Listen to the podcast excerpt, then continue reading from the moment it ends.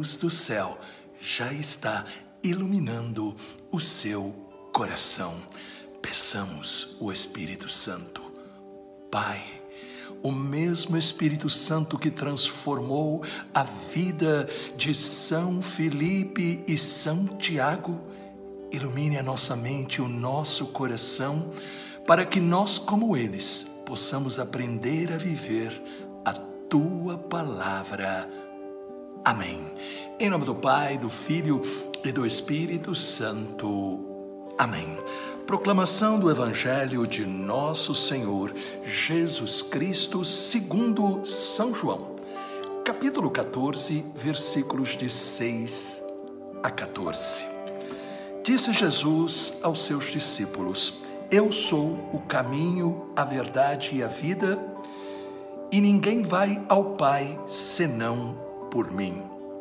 Se vós me conhecesseis, conheceríeis também o meu Pai e desde agora o conheceis e o vistes. Disse Felipe: Senhor, mostra-nos o Pai, isso nos basta.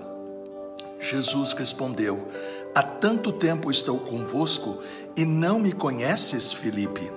Quem me viu, viu o Pai.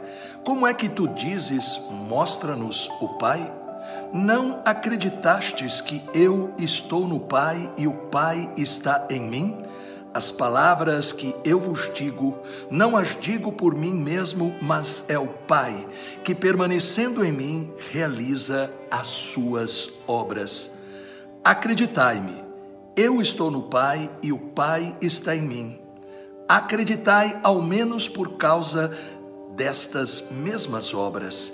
Em verdade, em verdade vos digo: quem acredita em mim fará as obras que eu faço e fará ainda maiores do que estas, pois eu vou para o Pai, e o que pedirdes em meu nome, eu o realizarei, a fim de que o Pai seja glorificado no Filho. Se pedirdes algo em meu nome, eu o realizarei. Palavra da salvação. Glória a vós, Senhor. Hoje, como nós já falamos, estamos celebrando a festa dos apóstolos São Felipe e São Tiago. E aprendemos que eles foram homens como nós, com acertos e dúvidas, mas que foram sendo transformados pela sua intimidade com Jesus e pela ação do Espírito Santo. O Evangelho começa com a resposta de Jesus a Tomé, perguntando sobre o caminho.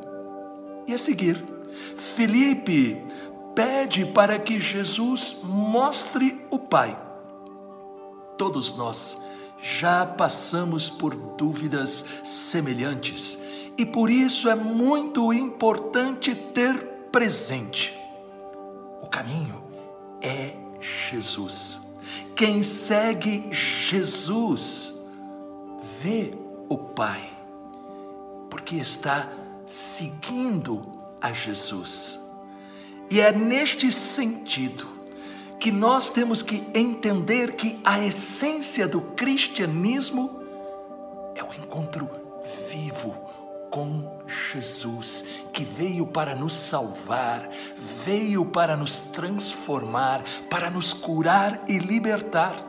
Quando nós entendemos esta verdade, então entendemos também o desafio que nós ouvimos aí no final do Evangelho, em João, no capítulo 14, versículos de 12 a 13. Quem acredita em mim, fará as obras que eu faço e fará ainda maiores do que estas, pois eu vou para o Pai. E o que pedirdes em meu nome, eu o realizarei. Isso, meu querido e minha querida, é muito forte, é poderoso. Ele está dizendo que nós podemos orar, dizendo: Tu ensinastes que aquilo que a gente pedisse em teu nome seria feito.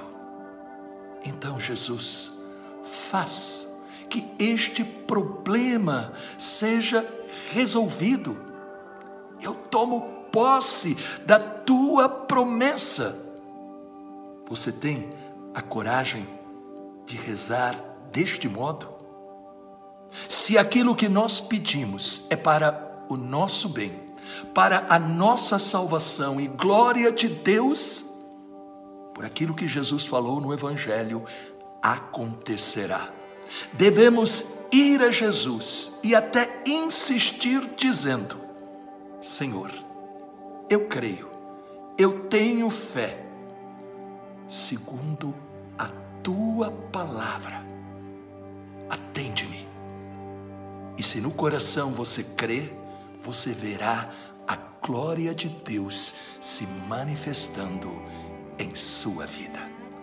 Qual é a bênção? Qual é a graça? Qual é a cura? Qual é a resposta? Qual é a libertação que você necessita? Pai, na promessa de Jesus que nós acabamos de ouvir,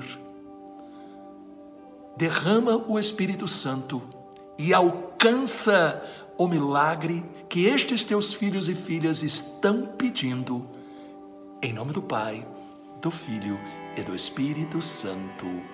Amém. Esta mensagem falou ao seu coração? Então, deixe um comentário e compartilhe. Compartilhe. As pessoas estão precisando do alimento do Evangelho.